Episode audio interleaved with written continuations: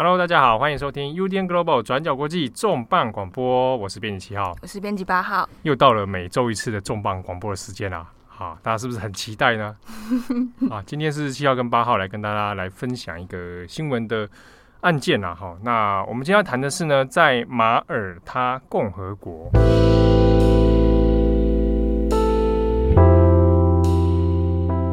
好，这个国家大家可能。乍听之下想说，哎、欸，在哪里？对不对？哈，就是因为你没有国际观。什么是国际观啊？啊，那个观不存在了。OK，好，讲一下马耳他共和国，可能有人会听过马耳他骑士团。好，那个是在意大利的一个政治实体啊。这过去这个专家也写过，但是呢，不是今天来谈马耳他骑士团。我们要谈的是一个也在地中海的国家。它在我们这算起来位置是在南欧啦。那地中海的中心点。对，大概在意大利西西里岛南方的地方。对，对，那是一个岛国，其实它的面积也不大了。好，算起来可能只比台北市稍微大。对，比台北市大一些而已。对，那它的人口呢，大约是在五十万左右。可是呢，马耳他这个地方，它其实从历史上，因为大家知道它，因为它是在地中海的中心点嘛。所以，其实，在希腊罗马时代的时候，就算是一个蛮重要的位置了。好，那呃，可以说是地中海以前，以前我们如果在古代来看的话，是地中海贸易的一个中心。那现在的马耳他呢，共和国，那它也是旅游业啊、金融业的一个中心点的国家啦。好，那我们今天要谈马耳他，是因为呃，前一阵子哈，因为在他们国内爆发了一个算是一连串的政治风暴。而这个政治风暴牵扯到总理可能会下台之外，还有包含到国内的严重贪腐事件以及杀害记者的一个问题啊。好，那这个边我们就跟大家先来讲一下，我们我们把时间序从头来讲一下啊。这个事情是怎么爆发的？大家还记不记得以前二零一六年的时候有一个巴拿马文件？那当时这个巴拿马文件它揭发了很多世界上各地一些国家出现的。洗钱啊，金融丑闻啊等等，其中就有包含在马耳他共和国，哦，它变成了一个可能会是洗钱或者是避税的一个位置。好，所以作为金融中心的一个马耳他共和国呢，它在这一份这个巴拿马文件里面，当然也有牵涉到其中了。我就可以看到说，有一些国家会利用一些诶管道哈，然后在马耳他共和国这边进行洗钱。那中间就洗钱，不是说，呃、一个人就去那边洗洗就没事啊。那中间可能还涉及到当地的政治结构、经济脉结结构等等。所以马耳他共和国里面的不少政治人物啊，尤其一些政要，还有一些富豪，就牵扯到这些丑闻当中啊。对，那其实早在这个巴拿马文件之前，那我们刚刚开头说到那位女记者，她其实长期都在致力于调查马耳他这个国家的呃贪腐问题，尤其是官商勾结啊，或是裙带政治等等的。这个记者叫做 Galizia 嘛？对，好，那他其实算是调查报道的记者啊。好，那过去其实两千年代的时候，他还蛮有名的，因为他都在他的部落格上面。做一些重磅调查报道啊，然后揭发一些啊他共和国的一些丑闻啊。对，Galizia 这个人其实其实还蛮妙的，因为他其实对于大家来说，他有点像是一个大炮型的人物，嗯，就他没有在怕的。在他的整个生涯里面，他其实有被抓警察抓过两次。第一次就是在十八岁的时候，嗯，因为他参加一个反贪腐的民主示威，对，在街头抗争嘛，有点像是他的这个启蒙觉醒啦。啊，对，然后后来就走上了进入媒体业、新闻业工作。一开始都在一些呃马耳他当地的一些大报大报社工作当记者。那后来在两千零八年的时候，他就出来自己当独立调查记者，嗯，开了一个部落格叫做 Running Commentary。对，那这个呃部落格里面主要就是放一些他的调查报道、他的政治评论、时事评论等等。那基本上里面都是在呃批评、痛骂那些国家政要的贪污腐败问题。对，那之中就有牵涉到总理啊穆斯卡特，还有他的周边的一些亲信啊。对，可以说这一次这一系列的呃风波里面涉案的主要人物，其实早在过去就跟呃 Galicia 两只结。对，就算算时间点差不多，如果从二零零八年开始算的话，差不多也有十来年的这个缠斗了哦。对，像是《纽约时报》他就有说，不过因为格里西亚他虽然啊。好像这些真要一定都是恨得他牙痒痒、牙痒痒的。嗯，但是对于呃大众或是媒体来说，他其实是一个很有公信力、很具权威的一个呃新闻媒体工作者。像是我们刚刚说马耳他这个国家，它人口其实才不到五十万，可是呃格里西亚他这个部落格，他一篇文章调查报道的这个浏览量就可以有超过五十万。嗯，就是说他他的影响力其实不止在马耳他。对，他对欧洲其实都算是蛮知名的哦。对，他自己也是 ICIJ，对，国际调查记者联盟的成员之一。好，然后他的这个新闻人际的脉络网络里面，他其实还包含不少在《卫报》工作的朋友啊，英国这边，然后还有欧洲其他一些独立媒体啊等等。所以，他其实影响力跟知名度是可以扩及到欧洲的。对，那当然也是因为这样，他其实过去到现在，他一直都遭受很多不意外的死亡威胁啊，甚至家里被纵火啊，三只狗还被、就是……哦，这个这个是很恐怖，就是因为他他在马耳他做这个揭发国内弊案啊、丑闻啊，就就面临到一些死亡威胁哈、啊。其中有几个就是他他把人家有养养狗嘛，对，就狗就被人家杀掉，三只三只狗都被杀，对呀、啊，然后。哎、欸，那很残忍的，他居然是什么割，有的是割喉嘛。对，我看到这边超气的，就是杀狗搞什么东西、啊。但我觉得他这样子都被这样搞，然后还可以这样坚持下去，其实真的是，不容易啊，对，真的不容易啊。但是他就是说，他面对了很多暴力的威胁哦，而且大家可能也就是可以想想见说，那这些暴力威胁的来源可能是谁？对，可能是他就不会是一般的普通社会犯罪了、嗯、哦，搞不好就是你揭发的那一些人的背后在指使。但是从过去到现在，他其实呃一直都没有放弃。那尤其是在巴拿马文件从这个开始的时候，他在国际上知名度又在更高。因为从巴拿马文件里面的蛛丝马迹呢，他继续去呃追循线追追查，对，那就是后来揭发了这一系列，一直到动摇到今天总理辞职下台种种的呃这些黑幕。对。啊，格里西亚他从二零一六年就是巴拿马文件开出来之后，那那一年开始呢，那他也开始做了一些相关报道嘛。那之中就开始指涉国内的一些点名到一些人物啊，从我们刚刚讲的那个穆斯卡特之外，还有他们一个国内的大富商啊，芬内克。那之中这指出里面，他们有一些在这个马耳他共和国里面一些官商勾结啦。好，然后协助洗钱啊，然后收受汇款之类的事情。那其中呢，还有一条是说，呃，从巴拿马文件看到，比如说有从国外汇要做一些贿贿赂啦，哦，比如说有亚瑟拜然之类的，他就要贿赂总理穆斯卡特，说，哎，你可不可以帮我们疏通一下？那让我们在马耳他共和国这边能够开设一些这个公司来做洗钱呢？那中间就有一些私相授受的问题啊。好，所以那一年开始呢，他做了这一系列报道之后，好，那呃，在隔年的时候，其实有引起算是马耳他共和国里面一个政治上的动荡啊，就是可能迫使到选举，甚至可能要提前重选等等。对，当时呃，从二零一六年到二零一七年这一段时间，在呃格里西亚的节目当中，除了刚刚我们说到牵扯到呃。总理他身边的一些亲信，那这些亲信其实就是后来事件中一直以来的关键核心人物，包含说呃当时的几个呃部长级的人物，像 Mitzi 啊，还有 Schembri，Schembri 是他的幕僚长。幕僚长。那这个人物 Schembri 是这一次事件中算是蛮重要的，对，算是蛮核心的人物。对，那另外还有包含呃穆斯卡特他的妻子 Michelle，嗯，那也是因为。层级已经动到了这个总理的太太，等于说第一夫人都涉嫌好像贪污，层级其实已经很高了。就是基本上就是这一群人，然后根本裙带关系啊，对，抱团。但其实 抱团啊，当然他们都是一一否认。不过像刚刚七号有说到，那因为呃已经。成绩已经到了第一夫人这个地步，所以当时呃，穆斯卡特在强大的压力之下，也不得不宣布将原本的大选提前将近了一年。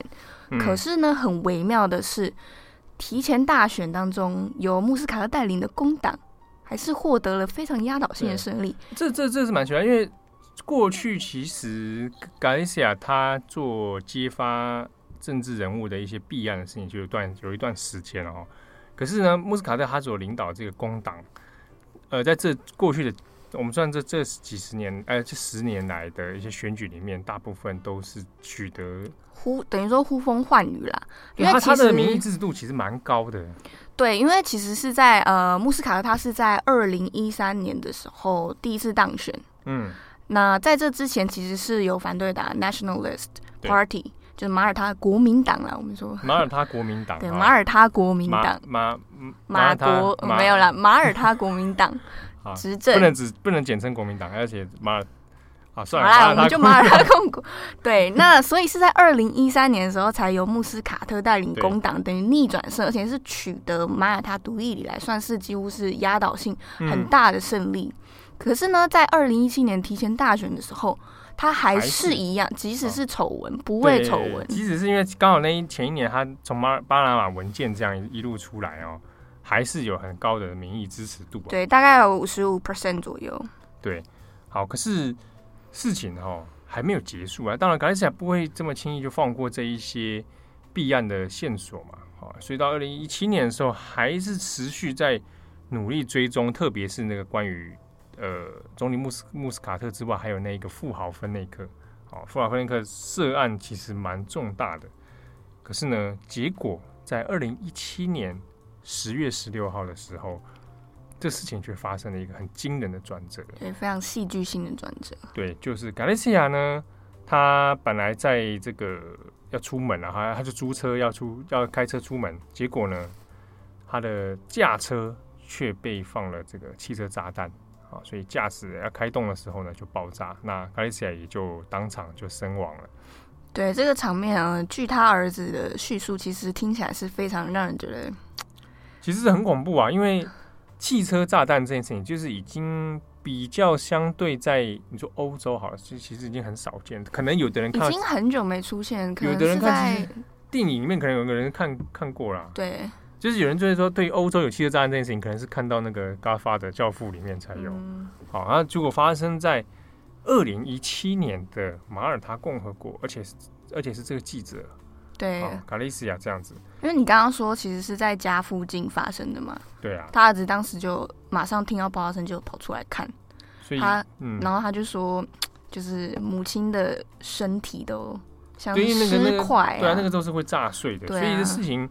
发生之后，在国内，他们马耳他共和国里面，其实引起很大的震撼。对，不只是国内，其实国际上也非常的呃难以接受，或者是说质疑很多。因为，哎，一个女记者，她正好刚刚好在调查国家贪腐弊案，怎么这么刚好呢？又被炸死？对，因为她也不是所谓那种，呃，被意外身亡啊，比如说河掉到河里面，可能有的人觉得说，哎，可能是会意外或什么的。汽车炸弹这个东西太有痕迹太明显了啊，这个比人为操作的可能性很高，所以加上又是呃记者这件本身份啊，所以当时有引起很大的舆论的争议啊。对，包含卡利西亚他的家人呐、啊，或者是国内的声浪都觉得说，这极有可能是一起政治谋杀，是不是？你为了要防止格利西亚继续深入揭开更可怕的黑幕，所以你才这样做。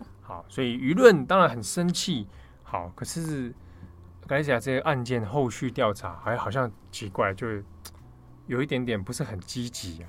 对，所以呃，后来格利西亚的这个汽车炸弹死亡事件，有任何人为了这件事负责吗？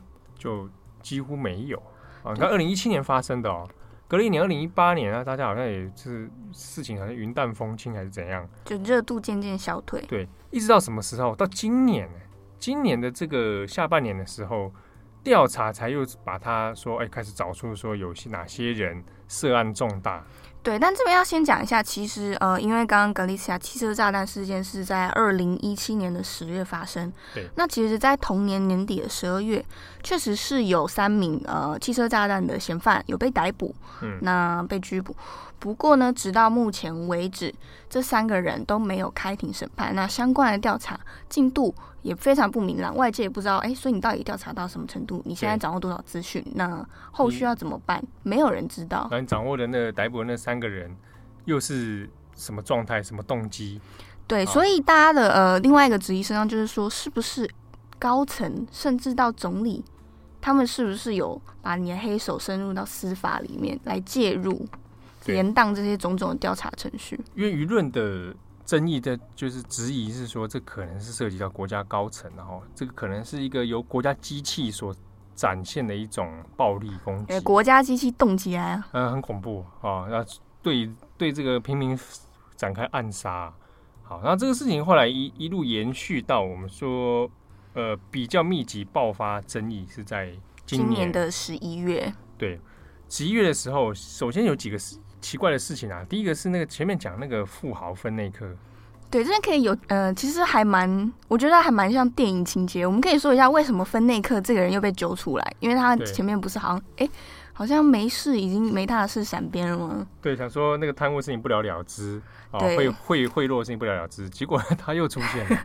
对，分内克这个人会被抖出来，其实是有一个很微妙的转折，是在今年的十一月十三号，那一位计程车司机，嗯，他在从马耳他要飞往土耳其的时候，结果在机场被海关发现说身怀巨款，哦，对，大概有二十万欧左右，你换算来台币，其实非常大笔。那大家都觉得哎、欸、不对劲，马上就出动了金融犯罪小组来继续搜查，是不是有洗钱的嫌疑？嗯，那结果呢，在审讯过程当中出现了非常非常惊人的反转，是 这个计程车司机呢，他就抖出来说：“哎、欸，其实我是二零一七年国际都非常震撼的格里奇亚案的中间人。”中间人对，如果说涉案，对，对他等于是有点像在中间剧中协调的角色。嗯嗯嗯。那他就说，呃，他愿意抖出更多的内幕来，拿来换取他的这个赦免。啊啊啊！但是他一开始其实是想要逃走了。当然，他 一定是 对啊，是被把这刚俩俩起来，然后审问之后才说，哎、欸，我们交换条件哦。对，然后所以他就是把这个事情要抖出来了。那之后警方还有检警就是锁定分内客。对，哎，因为这因为今天抓的这个是中间人啊，对，中间他就可以知道说，那当初对当初那个而且案件表示是有你刚刚讲就是有上线跟下线，好，那上下线分别会是哪些人就很重要了。对，那十一月二十号的时候，分内客他就据称他就是当时其实他正要开他的游艇，他要跑走了啦。对，他要跑去国际水域啦。那结果就是在有，我讲在地理上这是很合理的啦。对，因为马耳他共和国的岛这个岛型国家嘛，啊，位置其实面积又不大，嗯，所以开了游艇啊就出海了嘛。对，假装要度假，然后开到国际公海上还跑掉，啊，这是有可能。可是他没有成功。对，他就在游艇上就直接被抓了。哦，李亚基来，好，当时被抓之后呢，他就有被指控是共谋啊。对，他涉嫌是贿赂总理的内阁，还有涉案说共谋谋杀嘎利奇亚。对，可是呢，他在被拘捕四十八小时之后，就因为依照当地的法律，那因为四十八小时内他并没有呃起诉拘捕者，所以呢，这位大富豪他就这样被释放了，保释了。对，好，那同时芬内克当然也是都否认他的所有罪行了，所有指控他都否认。好，那好，可是后来其实芬内克有部分财产是有被法院给冻结。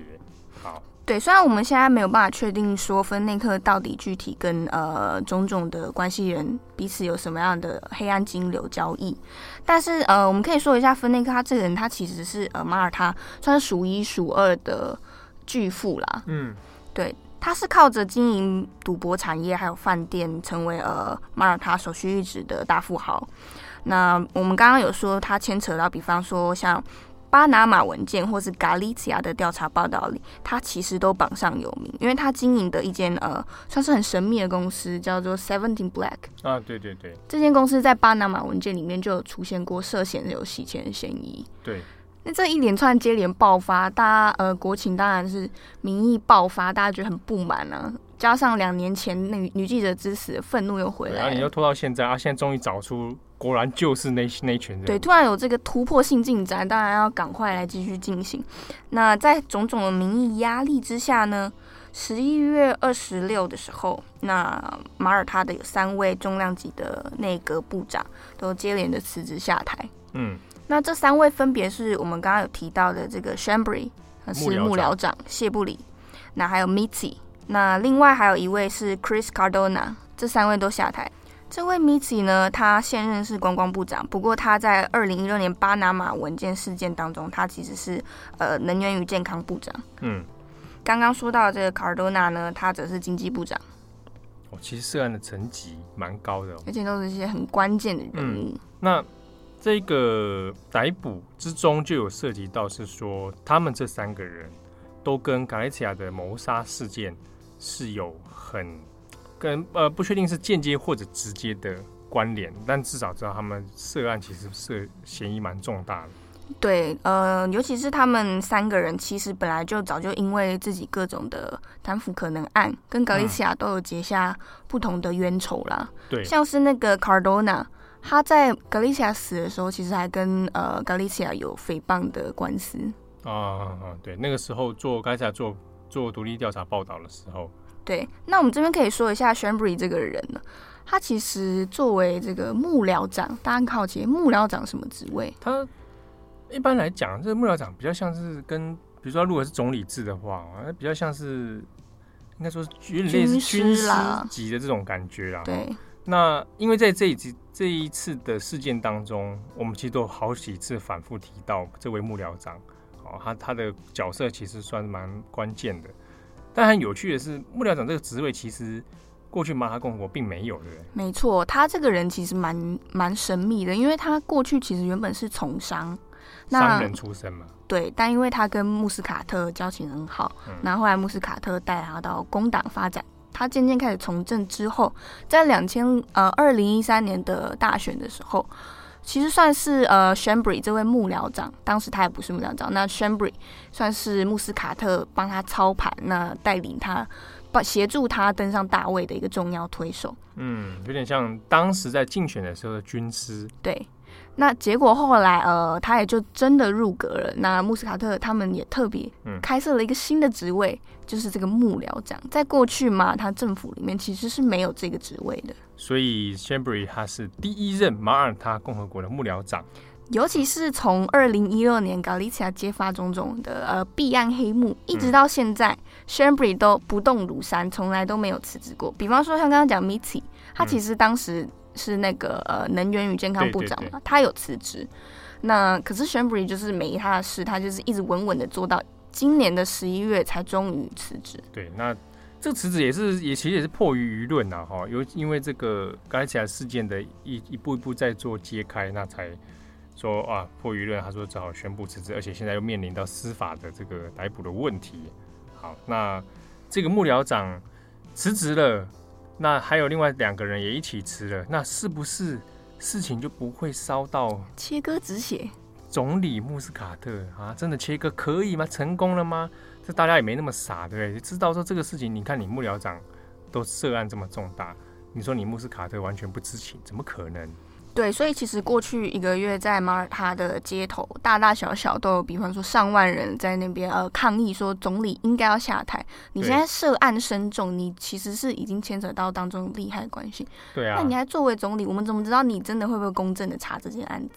对，而且尤其是前面就可以知道，从二零一七年以来，他这个司法本身有受到质疑嘛。对。好，然后现在呢，还也证证实了你们这一群人还真的有问题。好，那你总理应该要。即刻下台，所以呢，街头上出现非常多的抗议啊。然后，如果十一月以来这些事情爆发以来，就是街头出现非常多的群众。好，那穆斯卡特迫于这个压力之下，也的确出面了，说：“好啊，那我我我我可以辞职啊。”对，在十二月十二月第一天了。哎，十二月一号的时候，对，说跟大家说：“好，那我就辞职。”好，可是辞职呢，我要等到明年一月的时候。我再下台，对，他说他先他会先在明年一月的时候辞去这个工党党魁的位置，对。那在这之后，等到党内呢选出他的这个继任者之后，那我在这个告别大家。对，他先留守。对，他的说法是说，他如果他不在的话，那个可能运作上会有点问题啊。对，包括欧盟这边来的一些压力，他也回应，就是说，哎，可是这个国家要运作，那。国家不可以一日没有这个，你知道？啊，所以这个说法，你大家听也很也很荒谬。踢独兰呢？踢独兰，对对对，所以马耳他共和国人又把大家当当白痴，大家怎么可能接受你这个？对，大家尤其是觉得根本就是在怀疑说，我们怎么知道这一个月你会不会利用你现在身上有的职权，赶快做收尾？对，或者你赶快原于就消失啊？嗯，你你有可你都有可能还会。逃开逃离马耳他共和国，搞不好像原本那个芬内克要开游艇一样。对，马上消灭证据，然后就跑掉了。对啊，所以他这个中间都非常多问题嘛，应该要，所以民众很多愤怒的是说，你应该立刻、立刻、马上、现在，right now 就离开这个位置，然后接受司法的调查。对，他在呃，他这个声明一出来之后，大家其实蛮不能接受，包括说欧盟这边其实后来在近期也有派出所谓的呃调查代表团到马耳他当地，那去跟总理进行会谈。包括欧盟这边也是建议啦，说你总理你现在这个状况啊，其实你真的是先下台比较好，这样啊。这欧盟有有给他建议，对，有发出一声音，包括说呃新任的欧盟执委会主席冯德莱恩，就是德国前国防部长，他有出来说啊，他觉得这件事已经非常严重，他也很担心。那你马耳他总理，你自己好好想想，你真的是应该要下台啊。对，我们这边补充一下，马耳他共和国它是欧盟的会员国之一，对，它是成员国之一，对对，它。在更早以前的时候，是曾经是隶属于英国殖民英国殖民地哈，那现在是这个欧盟的会员国，所以你看欧盟都有提出一些建议了哈，那看起来目前是没有还没有接受啦。对，这边也可以另外划重点，就是欧盟成员国这件事，嗯，这也就是大家会想要到马耳他去设立所谓的离岸公司洗钱的原因之一，因为你成为了欧盟的呃会员国，会员国对。你所享有的这一些相关的关税啊，哦，一些相关的利益，你就可以比照办理嘛。那马耳他近期除了在国际新闻上刚刚说这几个事件之外，其实同时在进行炒的蛮热的一件事，所谓黄金护照。哇，Golden Passport。Golden Pass。这 Golden Pass 外文系的，我还讲 passport，谢谢谢谢。你知道日文逻辑才会讲 passport。啊，你不要找我，我要说的是，这个黄金护照事件为什么呃又浮上台面来？其实过去一直有被讲，可是这次又跳出来是，是当然是跟刚刚我们说的 Galicia 的种种事件有相关。嗯、因为 Galicia 他在调查报道里面，包括说呃巴拿马文件种种的疑虑，都跟黄金护照有关。怎么说呢？因为所谓的黄金护照，呃，其实白话一点，你也可以说它是投资移民，意思就是说你非该国家公民，那你透过投资，比方说自产、自产，或者是你买政府的债券等等的，那你取得马耳他的公民身份。可是呢，因为问题在于，你取得马耳他公民身份，你是不是同时也是取得了欧盟的呃这个公民身份？嗯，所以呢，很多人其实透过了这一个管道。它其实是要进行洗钱，尤其是马耳他，呃，它其实有非常多所谓的离岸公司设在马耳他。对对对对，在在马巴拿马文件里面就在谈很多问题，那那个分内课里面也有涉及到离岸公司的问题。对，离岸公司简单来说就是，呃，你把你的公司注册在，我们以马耳他举例，它注册在马耳他，嗯、可是它实际上的业务营运并不是在马耳他，它只是说公司设在那。可是很多在这种情况下，其实很多公司它根本就。比较像空壳公司，或者是，是有注册点，但是那个点里面并没有任何业务进行，或者办公室，对，甚至连办公室都没有。对，他可能是空壳，或者是他用这样的方式来避税。因为马耳他，呃，他为了要，因为我们刚刚说嘛，小国岛民，他为了要吸引大量的外国投资，那他用这样的方式来，呃，来希望大家进来，把钱汇进来嘛。嗯。可是呢，因为这样子。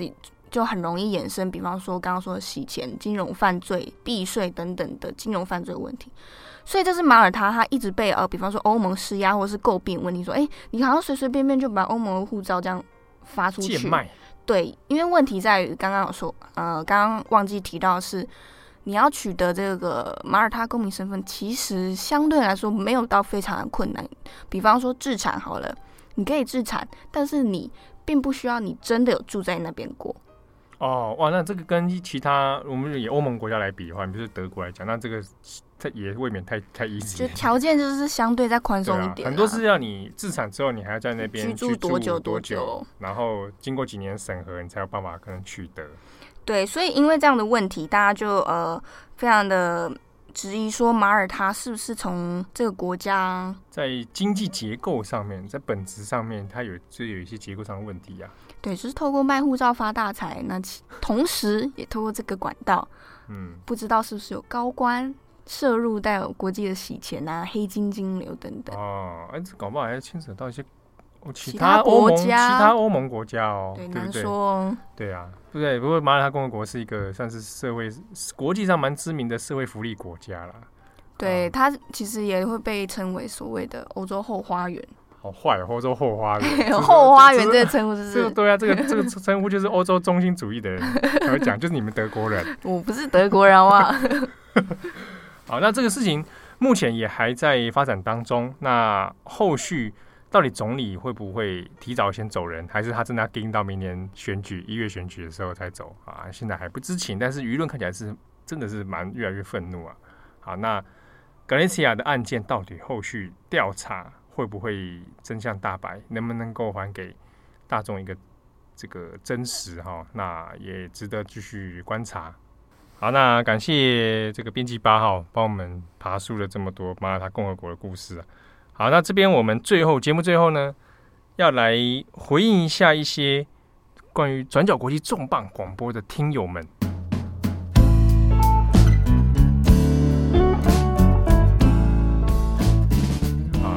最近都有很多的留言啊，或者私讯给我们，所以我们还可以做一些回复。我们先我先讲一个好了，就是我上个礼拜去中原大学的时候，我去一个研讨会，啊，这个研讨会呢叫做 UACG 研讨会，它其实就是一群动漫宅啊，在发表一些关于动漫画的学术论文。好，那我有去现场发表关于这个美国黑人文化跟七龙珠的一篇文章。对，这篇文章其实之前也有以专栏文章的对专栏文章的形式有写过，后来再整理成论文这样。但其实论文写的也不是很好，很赶啊。但是在现场有重磅广播的听友来来相认哦，我觉得非常厉害。好，那在现场因为有听友来相认啊，我也觉得蛮高兴。他好像对方也吓到，就是他说他听声音才知道是我。听到你性感的声音是不是？我我是不觉得这个性感。好，刚好对方也有在做 podcast，那他们在做的那个节目内容叫做 New Tokyo Radio 新东京电台，是做什么内容的？电子音乐还有一些动漫音乐很多啊，所以推荐给大家 Neo Tokyo N E O Tokyo 啊 Radio 啊，大家可以上网找找看。那他们他们看到我我们的时候就很高兴。我第一次被在这种场合下被认出来了，有害羞吗？哎、欸，一一阵惊讶，他就会拿刀子来捅我，会不会说哎录那个什么节目啊？那就砍杀。你你觉得会害怕，就是听完格里奇的故事会害怕，是不是？不是啦啊，所以就感谢很多听友，也有重磅的听友来留言呐哈。其中有一个我看蛮蛮特殊的，就是说他本来也是做这个新闻业。嗯对对对，那他有在长期收听，那很感谢我们的节目。那这边其实我们才要感谢大家的收听啊，啊，这个很多这个听友的支持，我们才会才有办法继续做下去，不然早就崩溃了。对对，最近看那个大家的留言也觉得很疗愈。是你说来广播留言的是，是？没有，就是偶尔这样翻一下看一下，大家针对我们广播留言，觉得、哦、你都觉得取暖是是？对，取暖，心很寒呢，不然。尤其最近天气又很冷、嗯、哦，对啊，好，就靠大家了，帮我们添一些柴火啊。对，我们是卖火柴的小女孩，请帮我们点这样。就是你知道，大家听完之后，如果你真的是有空了哈，拜托去这个 iPhone 上面可以，或者 Podcast 上面帮我们打五颗星，按个赞，留个言，好，我们就越来越赞。对，那呃，那这个同时又我们还有另外一个开了一个频道，叫做专家国际 Daily Podcast。啊，daily 的，所以它是一到五都会更新节目，但它是比较做那个新闻时事的更新啦。好，所以它时间点不会那么时间不会那么长，但是基本上我们一到五都会做新闻的更新。每每天帮大家精选几则重要的新闻。对，那来稍微用广播的方式来跟大家分享哈，那大家也可以去收听。那在那个节目里面，大部分都是编辑唐蜜或者有时候是编辑七号来做好。那刚好最近呢，呃，如果是用 Spotify 的听友，大家可以注意到，最近 Spotify 有在帮大家做的年度回顾。二零一九你最爱的回顾。对，所以你可以看到说，你这这一年来当中，你听的都都在听些什么东西啊？哦，那那它其中一个分类是 Podcast。那开始有很多听友也会私讯给我们说，他们的第一名很多是重磅广播。好，所以如果你的第一名如果不是重磅广播的听友，那哇，那你这个要自己检讨啊！你现在是在检讨我们的听友 吗？没有没有没有，开玩笑。呃，有很多人第一名是百灵果啦。对啦。为什么会这样子呢？哦，因为百灵果它常常更新节目啊，更新的次数比较多，分钟数比较长啊，你听的次次数就当然。自我安慰是。所以呢，如果你的这个上面都是转角国际有录上榜的话呢，哎，你也可以透过 IG 来。分享一下你的动态，告诉我们。对，如果你跟我们分享呢，你会得到什么？你就会得到我们的一个爱心。对，口头嘉奖已已知啊。啊好烂哦、欸！我有认识的听友啊，我讲一下，就是呃许姓小姐啊。OK。她的那个 Spotify 出来之后，前四名就是我们。真的哦。就是第一名中华广播，第二名中广播，这个就只有中广广播。太感人了吧？换句话说，他可能只听中广播。啊，这种就是铁粉。对，那他可能会想说，那是不是要给这种铁粉有一些回馈？